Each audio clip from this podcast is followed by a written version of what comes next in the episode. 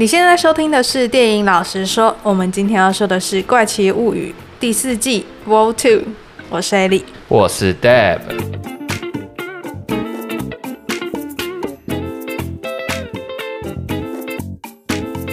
好，那我们总算看完了《怪奇物语》第四季。没错，那在今天节目开始之前呢，我们要先跟观众说一下，因为我们现在在录音的同时，外面下起了倾盆大雨加闪电打雷。对，不过我觉得这样正好，刚好符合第四季的结尾的片段。可是威可娜不希望我们讲这一集。与此同时，就有一声打雷声进来了，不知道大家有没有听到？特别有沉浸感。原本我们是要在礼拜天推出《怪奇物语》第四季的下半集。打雷声，好，那但是因为我们想要多准备一下，因为有很多东西我们想要讲，所以就多花了一些时间，把这周的节目延后一天。对，再烦请大家体谅一下。那我们这次一样呢，是会将这三组人马分别讲他们的故事。那我们一样从最简单的故事讲到最复杂的故事。那我们第一则故事就是警长一行人。好，警长一行人在上一卷。我后来发现他是用卷，不是用 Part One、Part Two。对对对。那他在上一卷呢？乔伊斯就是威尔妈妈他们不是去救警长吗？对。在这一卷的时候，第二卷，警长一群人就安全的在监狱里面逃过那些狱警的攻击，因为狱警他们现在忙着要对抗魔神。对。对。那当他们在监狱里面寻找要逃狱的方式的时候呢，就发现苏联的监狱其实一直在研究夺心魔。还有魔神，它里面有很多的实验标本，甚至有一个魔神正被划开胸口，然后在手术台上面挣扎。对，应该是在做着实验，看起来就很痛苦。对。那他们找到一个地下道逃狱之后呢，他们就联络到欧文斯的手下，得知呢，欧文斯博士正带着孩子们，在霍金斯的孩子们，还有 Eleven 要跟威可纳对决。但他们现在被困在苏联，没办法立刻回到美国去帮助他们的孩子，所以呢，他们就想到说，他们可以杀掉监狱里的怪物，来引开在美国的夺心魔的那个注意，然后帮他们孩子们争取时间。其实应该不是引开夺心魔的主意，夺心魔还有那些魔神魔狗，他们全部都是属于同一个蜂巢意识的，所以他们只要其中一只受了伤，其他只也会感受到疼痛。对，所以我觉得比较像是，呃，他们借由。伤害那些魔神魔狗，还有伤害那个藏在魔神魔狗之中的那些夺心魔的分子，来伤害整个夺心魔的本体，那不就是引开他们的注意吗？不要，因为他就等于说削弱他夺心魔的力量啊，他们是实质上的削弱，并不是单纯说哦。我让你分心哦。好，那既然讲到蜂巢意识的话，我们就来讲一下怪物们的一些能力好了。因为我们之前有在 IG 上发一篇文，然后是介绍各个怪物的能力，还有它到底是怎么去运作的。那我们这边想要跟大家更新一下一些内容，因为我们到了第四季有新的发现嘛。嗯。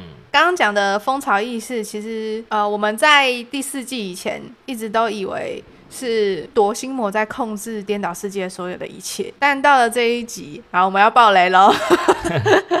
到了这一集呢，我们才发现，其实，在控制一切的是威可娜，也就是一号，也就是亨利。对，没错，因为我们在第四季的上半季的时候，我们有听到达斯汀他在讲说，呃，威可娜有可能是夺心魔的五星大将，夺心魔的手下之一。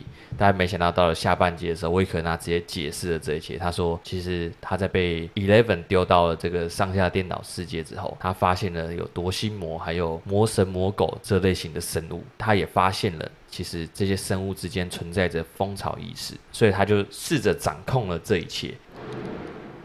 然后试着让这些生物、这些怪物可以穿越回到现实世界，然后去毁灭掉另外一个世界，就是我们现在生存的世界。所以我们在前面才看到多心魔一直回到这个现实世界，嗯，然后试图要寄生各种人，像是他在第二季的时候就寄生在威尔身上，然后在第三季的时候就寄生在比利身上，还有一些霍金斯的居民。然后我们在第三季的时候有看到一个长得很像夺心魔的怪物，它是真的怪物，而不是一些，因为夺心魔本身它是由微小的粒子组成的，嗯、所以就有点像雾霾那样。但是到了第三季的那个蜘蛛怪，它是一个实体的东西，是由小镇居民爆炸之后的烂肉。去组成的，对，还有老鼠肉，对，没错，超恶的。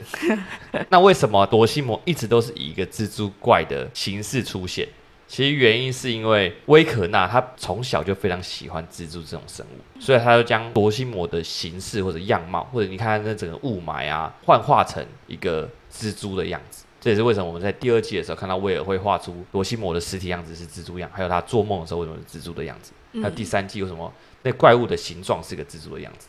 嗯、所以这一切其实都来自于威可纳的阴谋，只是大家都误以为是夺心魔的阴谋。对，那这一集的怪物我们就先更新到这里。对，因为我们觉得第五季它可能会有新的东西出现。好，那我们就继续警长这一条线。那当警长一行人呢，以为他们必须偷偷摸摸的回到监狱，因为那边会有苏联的军队在守着的时候呢，他们却发现魔神跟夺心魔呢已经把监狱整个毁了，然后大家都被杀光了。嗯、而且呢，夺心魔都寄生在魔狗跟魔神身上，所以他们必须对抗魔狗魔神。最后呢，他们就把所有的魔狗和魔神引到监狱的那个竞技场，然后呢，Larry 就用火焰枪把所有的。的这些怪物全部都杀掉，但是呢，他留下来最后一只魔神给哈普，就是那个警长，让他可以用地上捡到的宝剑，然后像英雄一样的把那个魔神出草。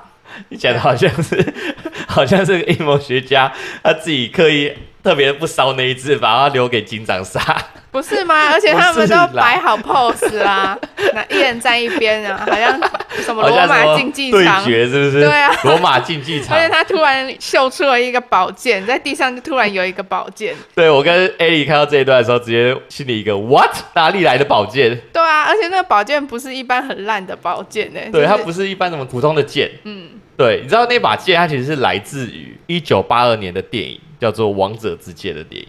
然后那部电影刚好就是由阿诺去饰演，主要是讲一个野蛮人，然后为了父亲一个酋长报仇的故事。哦，对，我是没看过啦，但是我看到那个宝剑的时候，我就想说，为什么地板上会有这个宝剑？而且这宝剑是这个年代应该存在的东西吗？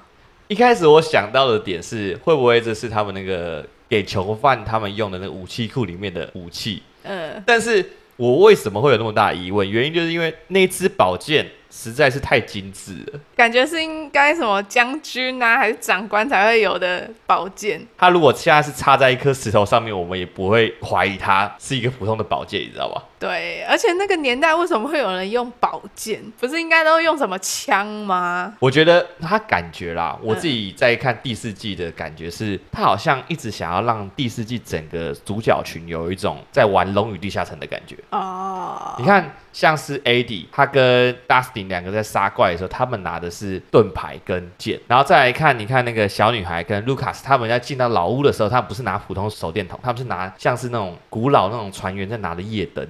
哦，对不对？有一点。所以我在想，他们是刻意想要塑造出这种氛围。警长哈普就有点像是骑士，嗯，所以这就是属于他的高光时刻。好像说得通。好啦，反正我们现在，反正我们现在已经被他们屌到第四季了嘛，就是也也来不及逃了，也来不及逃了。我们就是只能看完第五季了。好，好，那我们继续。那这简单来讲，就是警长一行人的故事。其实老实说，上半季来说啊，嗯、他们的故事蛮少的，嗯、应该说他们的剧情没有到很紧凑。下半季稍微精彩一点，但我觉得最有记忆点就是警长哈普杀魔神的这一段的。你自己喜欢这一段吗？我一直在想宝剑到底是从哪里来的，但是那个画面是很帅，也很有 feel。但是我一直在想宝剑到底是从哪里来的，有点像猎魔士的感觉。我是没看过猎魔士啊。对啦，只是那个是。真的有出乎我一点意料。嗯，对啊。好，那我们继续吧。好，那接下来我们就来到十一的这条线。对，十一跟 Mike，不要忘记 Mike。对，即使他很废物，但不要忘记 Mike。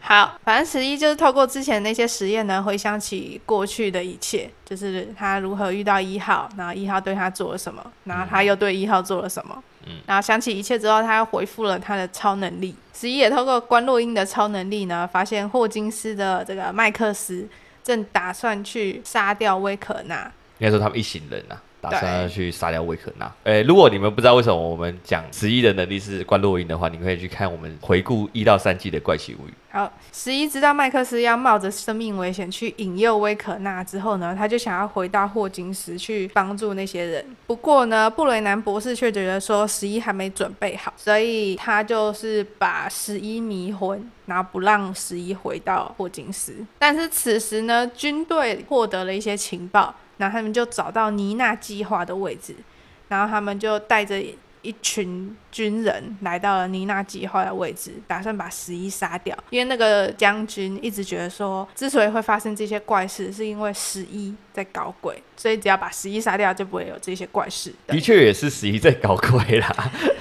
确实啊，硬要这样讲也是没错啦。就像现在有威可奈，其实也是 Eleven 的错啦。但是她是女主角，她也是无心之过啊。应该说那个将军以为是十一做了这些事情，那只要把十一杀掉，就不会有这件事情。但其实十一确实一开始做了这些事情，但是唯一能阻止这些事情的也是十一。对，你这样讲的没错，但我能理解，因为假如我现在是个那个将军好了，我所看到的一些 data、一些数据，一定是看到的是 Eleven 怎么造就了威可纳。就导致了那个事件的发生，所以能理解他为什么会那么想要铲除 Eleven。好，那反正呢，布雷恩博士呢就抱着昏迷的十一逃离了地下室。他却在地下室的出口呢，就发现在地面埋伏的直升机，然后那个直升机上面的军人就拿狙击枪把他扫射了。那与此同时呢，麦克一行人也开着披萨卡车。来到尼娜计划门口，就就亲眼目睹十一把那个直升机丢到地上，然后爆炸。那麦克一群人就带着十一逃离了沙漠。然后十一和麦克会合之后呢，十一就告诉麦克说，霍金斯的人正打算独自去杀掉维可纳，他们想帮助他们。可是他没办法及时飞回霍金斯，因为已经没有班机了。对。然后十一就在这时候就想到说，他其实也可以像威可纳一样，看到麦克斯的照片，或者用关洛音的方法来潜入麦克斯的意识，就偷渡到麦克斯的精神世界里面。对。然后在那个精神世界里面和威可纳打架。对。其实他一开始是说要帮助麦克斯啊。嗯。其实这里有一段，应该说第八集。整个第八集，它的主题其实是围绕在他跟他的那个布雷南博士帕帕身上。嗯、你觉得帕帕是一个怎么样的人？就是因为在结尾的时候，布雷南博士他被直升机上的军人给狙死了嘛。在这个结尾的时候，他跟 Eleven 在讲他的遗言的时候，他希望 Eleven 认可他对他所做的一切。嗯，但是 Eleven 最后是不接受他所说的这一切。他那时候就跟他说：“我做的一切，可能对你来说，你有时候会很痛苦。”嗯，但是其实我做一切都是为了你好，你可以了解我做的这些事吗？拜托你说你可以了解。然后 Eleven 就跟他说拜拜。他没有讲那么无情，拜拜就走，不是你讲的好像很随便。他说 Goodbye，爸爸。嗯，他没有讲像你那么不庄重，拜拜。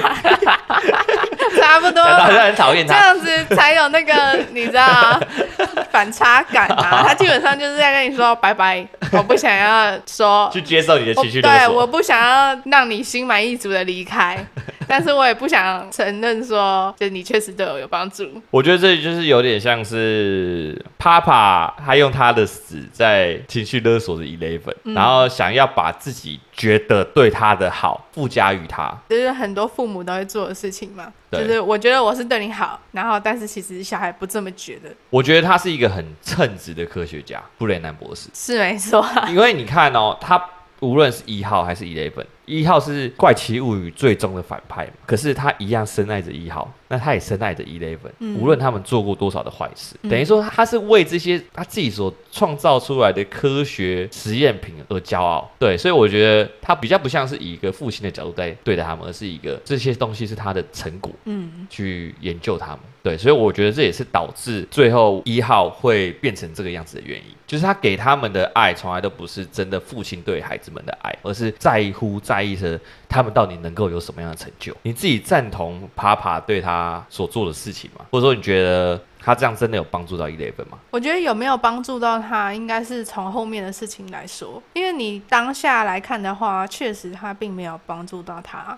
嗯，而是一直在迫害他。那时候他跟 Eleven 讲这段话的时候，然后你就跟我说你很喜欢这段，然后你觉得这个安排很好。对，Eleven 并没有说他接受这些。对，但是他也没有说他不接受这些。你问我说你觉得这个安排好吗？然后我就跟你说，其实我没办法知道这个安排好不好，因为故事还没有结束。那也确实到了第九集的时候，就证明了他的爸爸说的确实是对的。Eleven 确实还没有那么大的能力可以对抗一号，所以我觉得他的爸爸确实是在帮助他，但是他用的手段太激烈了。反过来说，如果不用那么激烈的手段，你今天会有一号吗？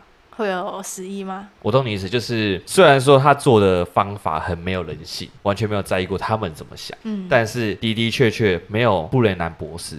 今天十一号也没办法回去对抗一号，他这些超能力根本没没办法恢复过来。对啊，我觉得这个问题如果反映到真实我们活在的世界的话，就像是爱因斯坦发明核武到底是正确的。如果他没有发明核武，就不会有那么多人死亡，现在也不会有什么核武危机。嗯。可是如果他当初没有发明核武，也许我们现在还正在战争，第二次世界大战永远不会结束。所以我觉得都是角度的问题啊，那就是你能不能放下过去的这一切，就有点像。是布雷南博士，他是以非常客观的角度去判断这一切。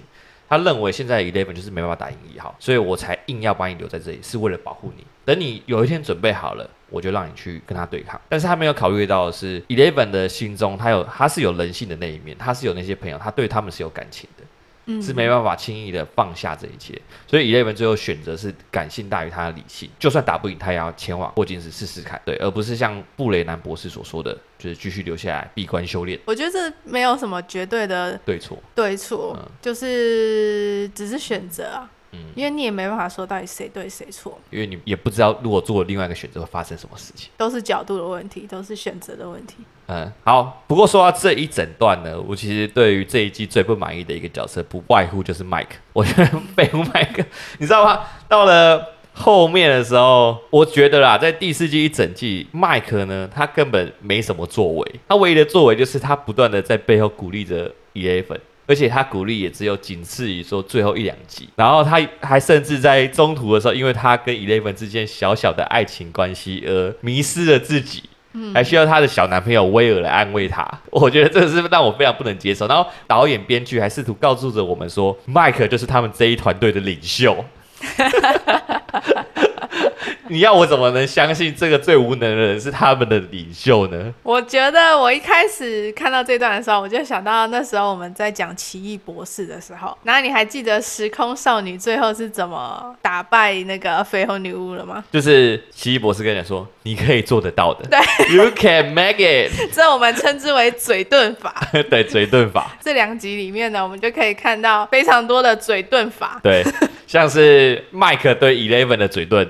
还有 Eleven 对维克纳的嘴遁，但其实那招是没有用的，对维克纳是没用的。对啊，还有那个两个俄罗斯人的嘴遁，对，那最后两集充满了嘴遁。不过我觉得这里有一个点，我觉得有点让我有点纳闷。呃，我相信很多观众看到 Will 鼓励 Mike，就是他们在呃披萨车里面的时候，然后 Mike 不是自我迷失吗？就是明明没有自己的戏份，他自己要加戏份的那种感觉，知道吗？就是他那个现在不是重点吧？就那种感觉，就是那时候 Will 不是还安慰他吗？跟你讲说，对我们来说，你就是 leader 啊，或者对我们来说，他绝对不会这样，Eleven 绝对不会这样想的啊。嗯、Eleven 很爱你呀、啊，怎么样怎么样的？但是他转过头，他自己就在那边默默哭泣，嗯、有没有那一段？而且我那时候也觉得很奇怪，就是威尔哭的那么大声，麦克都没发现，麦克是智障吗？啊，对对对，这是另外一件事情。那我觉得重点应该是在说，所以 Will 是真的喜欢麦克吗？因为其实编剧在前面上半季出来之后。他有跟观众回答过这个事情，他说，呃，威尔对麦克的感情比较像是友情的感情，嗯，友情的关系。但是到下半季的时候，我总有一种感觉是，Will 跟 Mike 讲的这些话，讲说 Eleven 对他的心情比较像是他自己对 Mike 的心情。你有没有这种感觉？有，你讲了之后，我也有觉得，好像他在说的其实就是他自己。对对对对对。但是我觉得他跟 Mike 的关系应该。不只是单纯就是爱情的那种喜欢，也有一点像是就是你的朋友交了男朋友或女朋友，那你觉得你快失去他的那种感觉。哦，你的意思说，呃，心里明明就不希望他跟 Eleven 那么好。以至于剥夺你跟 Mike 之间的感情，嗯，但是你又要去 push 他，对啊，就是学生时期不是都会遇到这样的状况吗？就可能你的好朋友交了男朋友跟女朋友之后，然后你跟你的好朋友就没有那么好，他突然就 disappear 了，对，就不见了，对，这我们称之为马子狗。那难得他跟 Eleven 不好的时候，哎、欸，才可以跟我回来继续 happy 一下，嗯，继续当朋友。没想到现在竟然是我要再把他 push 走，这样我还要鼓励他做这些，然后导致我们最后可能感情又没那么好。嗯，你说他是比较像是这种感情，是不是？但也有可能是有爱情的成分啊，就是有可能是两个都有，因为他们关系没有那么的单纯。因为你看 Lucas 跟 Dustin 他们身上也没有看到这些情节的发生，因为他们有女朋友啊。哦，对哦。所以他们就是一起消失啊！哦，难怪 Will 会很难过，而加上 Will 跟 Mike 两个又是最好的，对啊，他们不是说从幼稚园就认识吗？对啊，这样的话能理解。那这里讲到了妮娜计划，还有讲到这个布雷南博士呢，我就看到一个我们真实世界所发生的计划。那其实这个计划呢，也是怪奇物语当初会被发想出来的原因。就是当初的编剧是因为看到这个计划之后，开始了这一连串怪奇物语的旅程。我记得我们之前有讲过一个叫蒙托克计划，嗯嗯、呃，我们一直以为那个是这个故事的原型。嗯，那那时候其实我查到的资料是，怪奇物语其实有被谣传说它其实抄袭了另外一个剧本，叫做什么逃离蒙托克还是什么的。嗯，那怪奇物语本身这个。脚本原本的名字也叫蒙托克哦，是啊。然后，嗯，剧组也有承认说，他们一开始其实是想在长岛拍摄，嗯，因为蒙托克计划本身就是在这里。嗯。但你现在要讲的这个计划，其实我后来又去查的时候，也有发现，嗯，就是如果你打布雷南博士，就会发现这个计划。对，呃。那这一个怪奇物语所参考的计划呢，就叫做 Mind Control。嗯，那这个计划是在当初的时候，或者说前阵子的时候，有一个叫资讯透明的法案，类似这样的法案。那通过之后，导致这个计划被曝光。不过在被曝光之前，也有非常多的文件已经被烧毁。嗯，所以是由后续的人去调查之后发现的。我后面呢，在找到这个 Mind Control 计划的时候，发现哇，美国人真是绝了。怎么了？他做了什么事？他这个 Mind Control 计划就在二战之后进行的，而且是在这个《纽伦堡公约》发行之后进行的。嗯，然后他们呢，不但在做这个计划，而且呢，他们是在二战之后呢，把这些战败的德国纳粹科学家带到美国本土做研究，嗯，等于说他直接全盘接收原本德国所做的那些人体实验的研究，叫他们那些德国纳粹科学家继续进行这些研究。你说叫他们在美国进行这些研究，对，变成为美国贡献，嗯，而且一样是进行这些人体实验，嗯，而且私下做的。那这个行动被称为回文针行动，嗯，他们主要的研究内容是在研究，一开始啊是在研究人脑的潜能可以开发到什么样的地步。那他们其实真正目的是想要借由一些药物，然后可以借此去控制人的脑袋，让我对你说什么，你都会听我的。然后去回答我想要的答案，嗯，对，所以他就他们就开始去做一些实验嘛，因为他们非常的想要达到这样控制思想的目标，所以他们过程中也有像我们上次在讲的，就是会有一些辱骂、虐待的事情发生，嗯，他们连自己的同僚都不放过。有一次呢，他们中情局 CIA 的人员，就是应该一群人啊，被邀请到一个酒宴上面喝酒，嗯，然后他们就在这个。酒里面加了他们想要实验的药物，导致一些 CIA 的探员喝下这瓶酒之后开始出现幻觉，然后甚至九天后自杀。嗯，然后这些事情都没被爆出来，或者是他们又像那个我们看到《怪奇物语》里面，他不是用电击嘛，然后把那个 Eleven 他的妈妈给电到失去记忆嘛，电到变成智障嘛。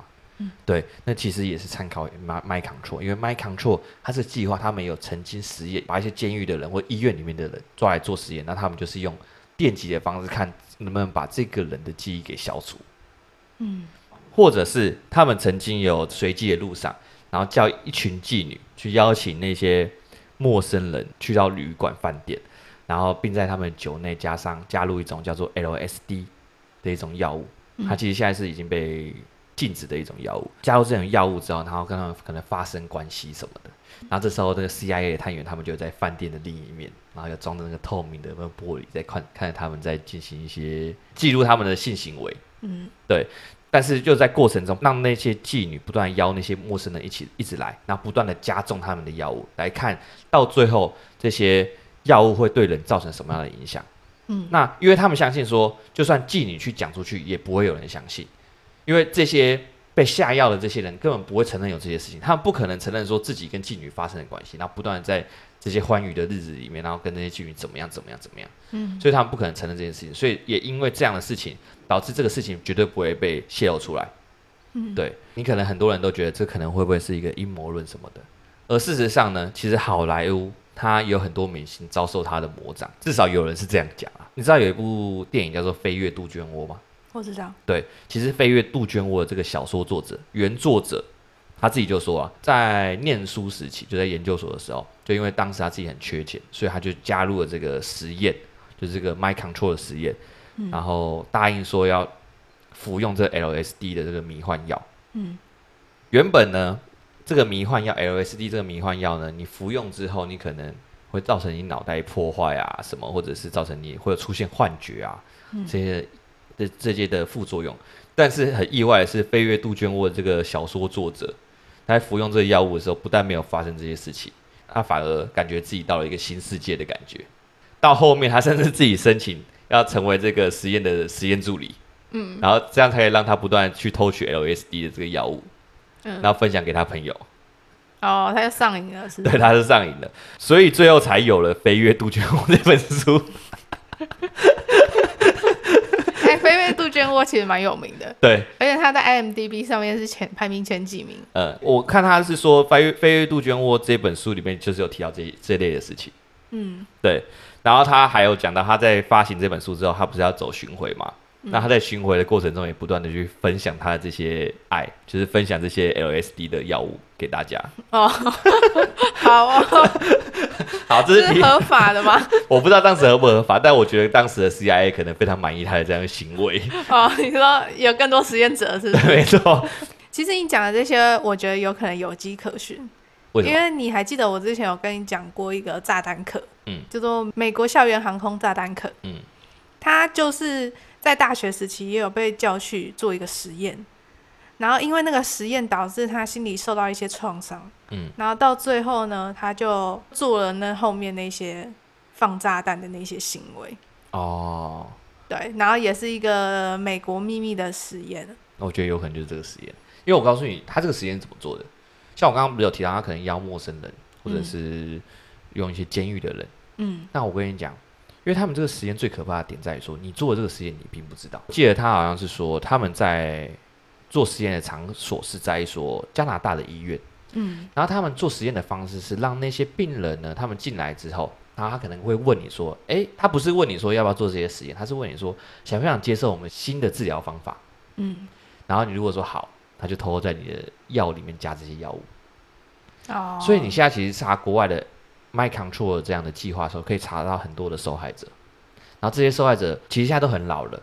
然后有些其实他们有些子女有时候就会觉得，以前在不知道有这个计划的时候，就不晓得为什么自己的爸爸妈妈为什么有时候很容易很容易有健忘症，甚至严重一点会有一些思觉失调，嗯，就是可能会看到幻觉，可能会有一些暴力倾向，他然后会脑袋被破坏掉，他们都不知道为什么会发生这件事情。但是这个计划出来之后，他们的爸爸妈妈这时候才说，对，就是这个计划，我当初有被迫进行这个计划，嗯，然后才导致他们发生这些事情，就是等于说你进到医院。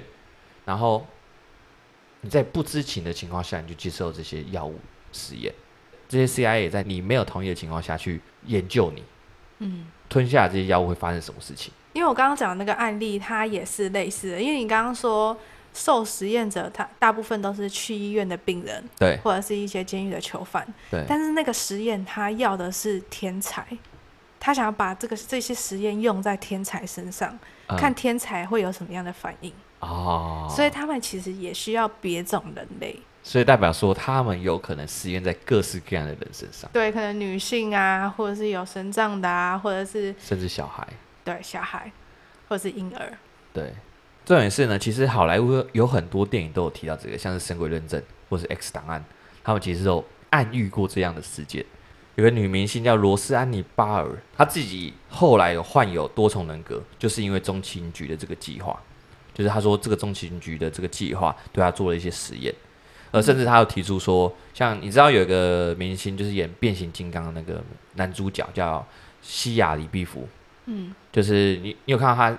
之前的一些新闻，就是他说啊，会有一些家暴啊，然后一些很失控的行为。你有看到那些新闻吗？嗯，你有跟我说过。嗯，那个女明星也说，这个西雅李毕福会有这些失控的行为，也是因为这个计划。嗯，就是并不是因为他原本就是这样子，就是说他原本认识的这个西雅李毕福是一个非常温柔的人。但是是因为他进行了这个计划之后，才发生了这些事情。他的意思是说，其实好莱坞很多明星都接受这样的药物实验，目的呢是因为他们想要借此让这些有名的明星接受他们的控制，然后就可以让他们想要散播的消息，或者是他们想要控制人们的思想更为容易。嗯，因为全世界都在看好莱坞电影啊。嗯，只要让好莱坞照他们的方式去做，那好好莱坞拍出来的电影就更最容易去影响到所有世界的人们。嗯，会不会又被崩掉呢？有可能啊，要不要先储存啊？对了，但是呃，至于这个事情到底是真是假，这个就由各位判官自己去判别了。对啊，对，因为这真的很阴谋论呢。对啊，就是到底好莱坞有没有被控制？到底这一切是不是真的？到底希拉蕊是不是机器人？到底？Facebook 创办人是不是蜥蜴人？到底猫王有没有死？我们现在在造句，是不是？好了，那这是题外话，就是提一下为什么有《怪奇物语》这部片。其实一切都来自于 Mind Control 这个计划。嗯，对。好，那我们就继续到了我们最后最精彩的部分——霍金斯小组。在第一卷结尾，南希在逃离颠倒世界的时候呢，就被威可纳。斜线一号，斜线亨利入侵了他的脑袋。那我们都以为南希准备要死了嘛？嗯。但还好呢，威可纳其实只是想要让南希带讯息给十一 Eleven，就是要恐吓 Eleven 说，到时候完成这个颠倒世界的大门开启的这个仪式的时候呢，霍金斯会变成什么样的地狱？嗯嗯，这很无聊哎、欸。我觉得这个，我觉得这个颠倒世界的大魔王是个非常喜欢说教的一个反派，就是他从上半季的结尾就花了大概半个小时的篇幅在跟 Eleven 解释清楚他到底想要干嘛。他是一个很狂妄的人。对，然后到了下半季的时候还要跟南希解释一下他们到底想要干嘛，还觉得他上半季带给 Eleven 的讯息还不够。嗯，没错。然后，那反正南希被威可纳放回来之后呢，他就和大家，那这里的大家是指史蒂夫、还有艾迪、罗宾、麦克斯、卢卡斯、达斯汀，还有艾瑞卡，就跟他们说他看到的一切。嗯。而且南希认为呢，要阻止这一切的办法，他们就是他们必须杀了威可纳。嗯。这时候达斯汀就想到一个。呃，算是威可纳的漏洞。嗯，对，就是当威可纳接触那些受害者，就是他入侵那些后受害者的脑袋的时候呢，他就会像 Eleven 一样灵魂出窍。嗯，那这时候呢，他们就可以对灵魂出窍的威可纳下手。嗯，对。所以呢，他们的计划就是让麦克斯在正常的世界的这个怪怪屋里面去引诱威可纳来入侵他的脑袋。那另一组人马呢？回到颠倒世界。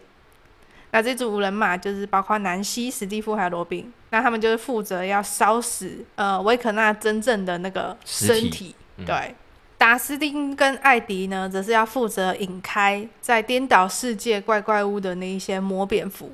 对对，让他不要再守在那边。然后在麦克斯他即将要被威可纳带走的时候，Eleven 就出现了嘛。然后 Eleven 就跟一号开始对决了起来。但是就像布雷南博士所说的，这 Eleven 根本没有准备好要跟一号对抗，所以一号就用三根手指就简单的干掉了 Eleven，然后就开始要对麦克斯进行仪式。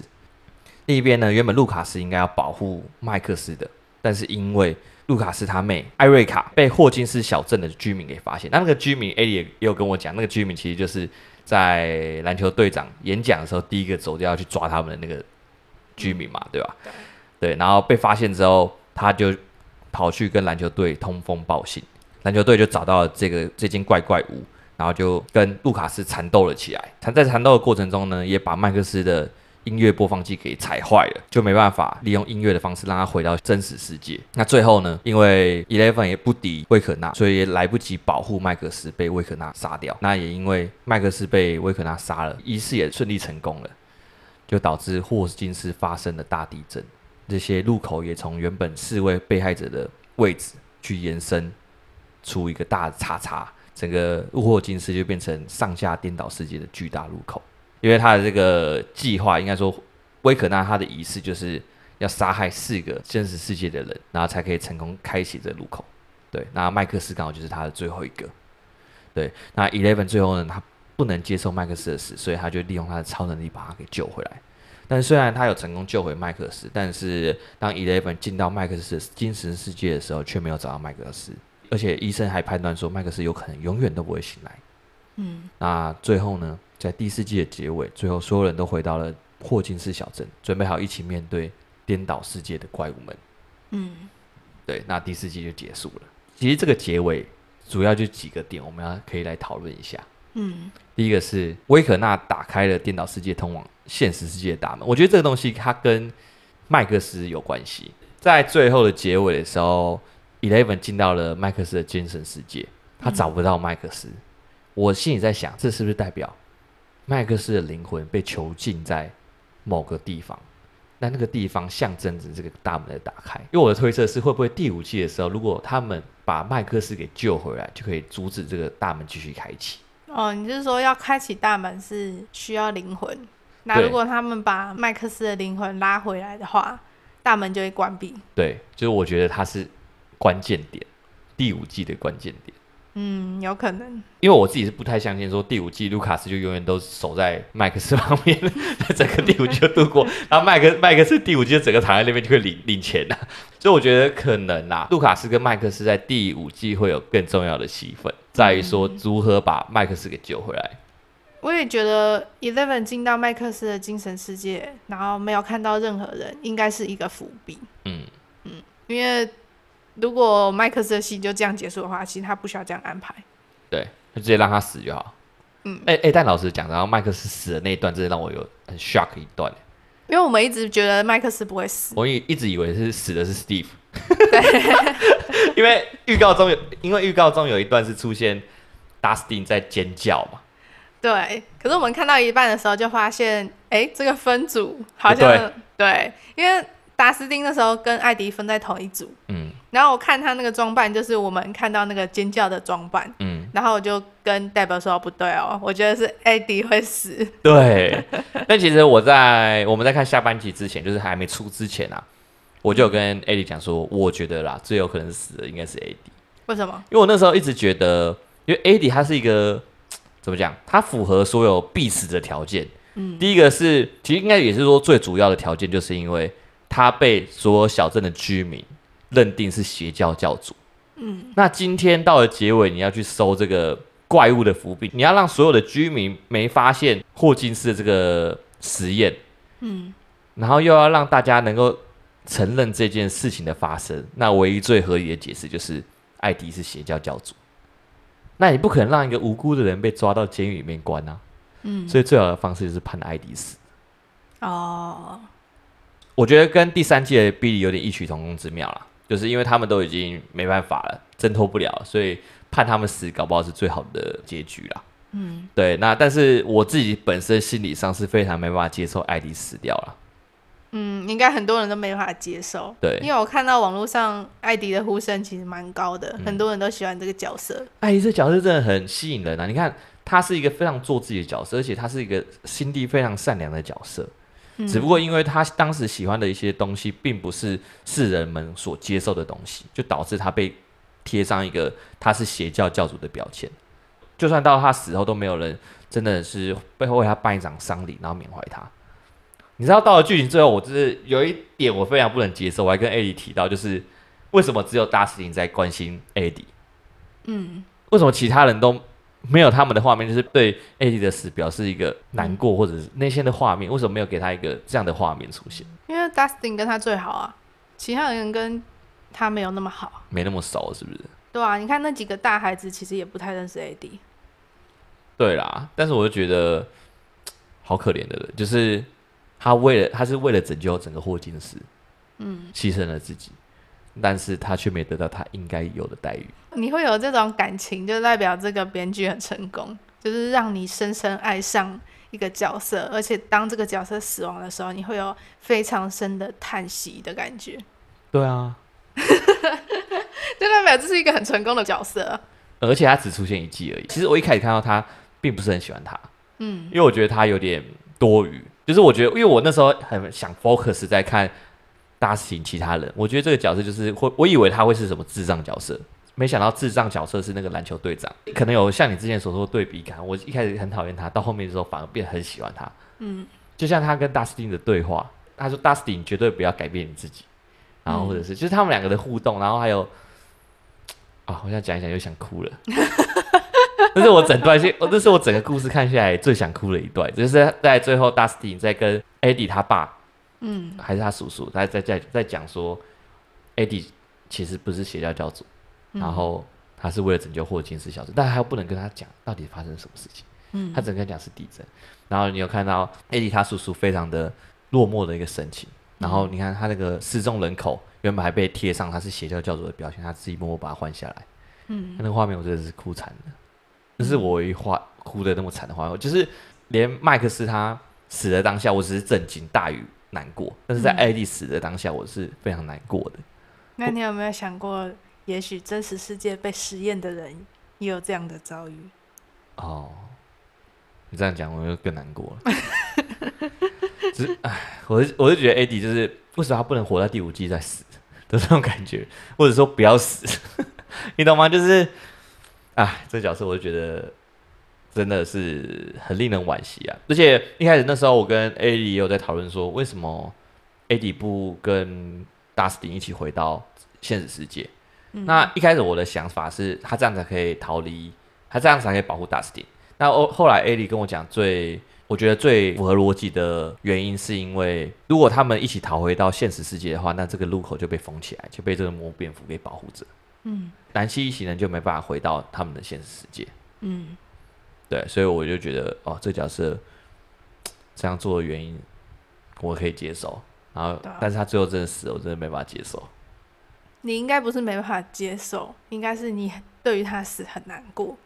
哦，对吧？因为如果你没办法接受，是他牺牲了他的生命，但是南希他们一群人还是没有成功。哦，那你可能就会觉得说白费了。对啊，那他的牺牲是为了什么？嗯。就很惋惜啊，一个那么好的人物，但但至少他的牺牲是有有价值的。对，对，这其实也是我想要提的另外一点，就是我就我在看的时候，有跟艾莉讲说，其实我们在看《怪奇物语》这部片或者这部影集的时候，它并不是，它说起来并不是真的非常厉害的一部神剧，有很多剧情，像我们讲到第四季的麦克那条线，或者是警长这条线，他们其实也不是非常紧凑。嗯，我觉得我自己很喜欢这个影集的原因就在于说，这些角色之间的互动很单纯，嗯，就让我感觉到，好像我们心中有那一块，你知道吗？就是可以跟着他成长，然后感受到自己心里幼稚的那一块，嗯，就是扮演着超级英雄打怪物，小时候自己总是觉得自己可以做什么大事，总觉得自己可以打败怪兽，那种感觉。但我在这部影集感受到，然后你看那些人的交流互互动，就很像会想到自己哎，可能跟谁的互动，嗯、就是那样很纯纯的感情，像罗平跟 Steve，或者是 Dustin 跟 Eddie，甚至是 Lucas 跟 Max 他们两个的纯纯的爱，嗯，对，然后我就觉得身在其中的感觉，就是它不是一个脑洞大开的神剧，嗯，或者是让你觉得说。这个东西我从来没看过。嗯，但是他感情的，他感情的铺排还有一些桥段，真的做的蛮好的。我也觉得说，看到第四季的时候，其实他有一些像是我们刚刚讲的嘴遁法，嗯，这在其他部里面，我可能会觉得说，这个嘴遁法有点太 over 了。嗯，像是其实上一季一号跟十一解释的时候，我们就已经觉得太长了。对，我觉得看到《怪奇物语》看到第四季追到现在，对他也是有感情的，所以其实他就算用嘴遁法。来安排这些剧情，你还是会想继续看下去。对，因为你在看《怪奇物语》，已经不是为了他有多神，或者是你想要看到一些原创的什么，你是想要看到一个结局。嗯，应该说，我们就已经聊了一啊。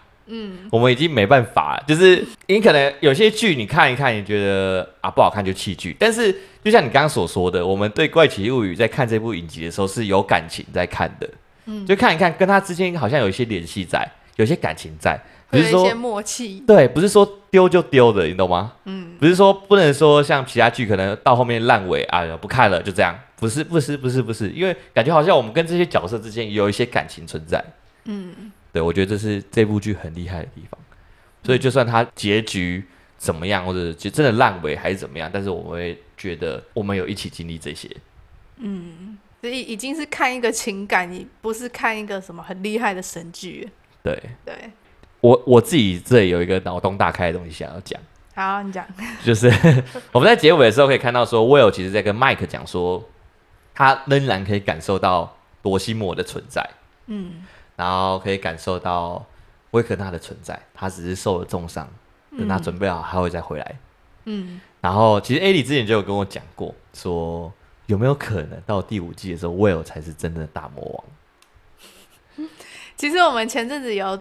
做一篇文章，是网络上的网友，就是一些怪奇物语的粉丝，在推测说，呃，第四季第二卷的走向会会是什么？嗯，然后其中一个理论就是威尔其实是真正的大魔王，嗯，就是夺心魔其实还没有离开威尔，嗯，然后威尔一直都是间谍，哦。对，但是因为我那时候觉得说有一点是瞎猜的，嗯、所以我就没有把这个放进去。但是确实有很多人在说威尔可能就是大魔王。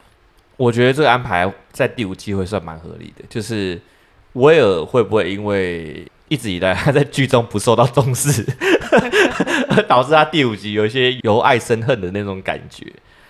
嗯，就是他总是得不到他想要的嘛。嗯，从头到尾，整部剧里面唯一关心他的就是他哥，就连他妈都感觉 都被男朋友带走了，因为他妈，而且他哥在这一季前半段整个都在呼马，对，所以说难怪他难怪他心情变成那样。其实我很能理解他的感受，嗯，就是就算他到第五季变成反派，我也能体谅他。对，而且加上说他跟朵西摩感觉一直都有一些连接在。嗯，所以我觉得第五季他最后会不会牺牲，或者他最后会变变成大魔王？我觉得是有可能的。嗯，有可能哦。不知道第五季要等到什么时候才可以看到，也不确定是不是明年。对啊，那只能希望，因为之前会延后那么久的原因是因为疫情的关系，嗯，才所以才延后三年才上第四季。对，那希望像现在疫情有比较好的状况下，看能不能明年就能如期看到第五季。嗯、不过听说后面《怪奇物语》好像也要拍什么延伸剧吧，但是不知道延伸剧拍出来能不能让我们如此有感情就不一定了。但是我们之前有查过《怪奇物语》，其实有很多游戏嘛。嗯嗯，大家有一天可以来玩一下。对，大家有，兴趣可以去看一下，Netflix 上面也有有这些游戏。对，好，那最后到了我们的评分阶段，我们简单来讲，就是对这个整个第四季做个评分，好，好吧？哎、欸，你要给他几分？我们之前讲上第一卷的时候，嗯，我是给他八点二，嗯，那我自己是觉得八点二差不多啦，还是一样八点二，嗯，对，因为我觉得看到第四季的话，就像我们刚刚说的，你已经不是想要看到一个很猎奇的东西，或者是很原创的东西，你其实想要知道的是这一群人到最后到底会怎么样，嗯，那我觉得他在这边。其实确实也有，就是很好的在收尾，嗯，不会让你觉得说随随便便的安排结尾。嗯嗯，因为其实有蛮多美剧到最后都无消无息。对，对他也没有打算要结尾，就是让你看，一直看，一直看，感觉像在看肥皂剧。对，嗯。那我是觉得他现在这个收尾，确实有解释到前面，嗯，呃，也不会让你觉得说太脑洞大开。嗯，对，没错。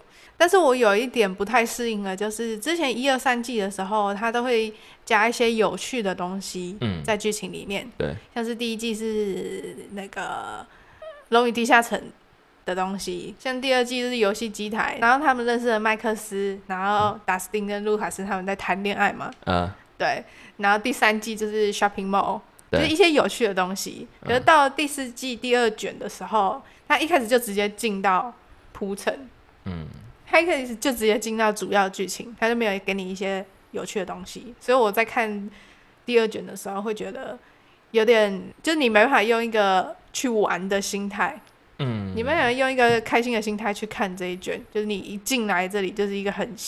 很黑暗的，对，很爱很黑暗的东西。这也是为什么编剧说第四季最黑暗的一集。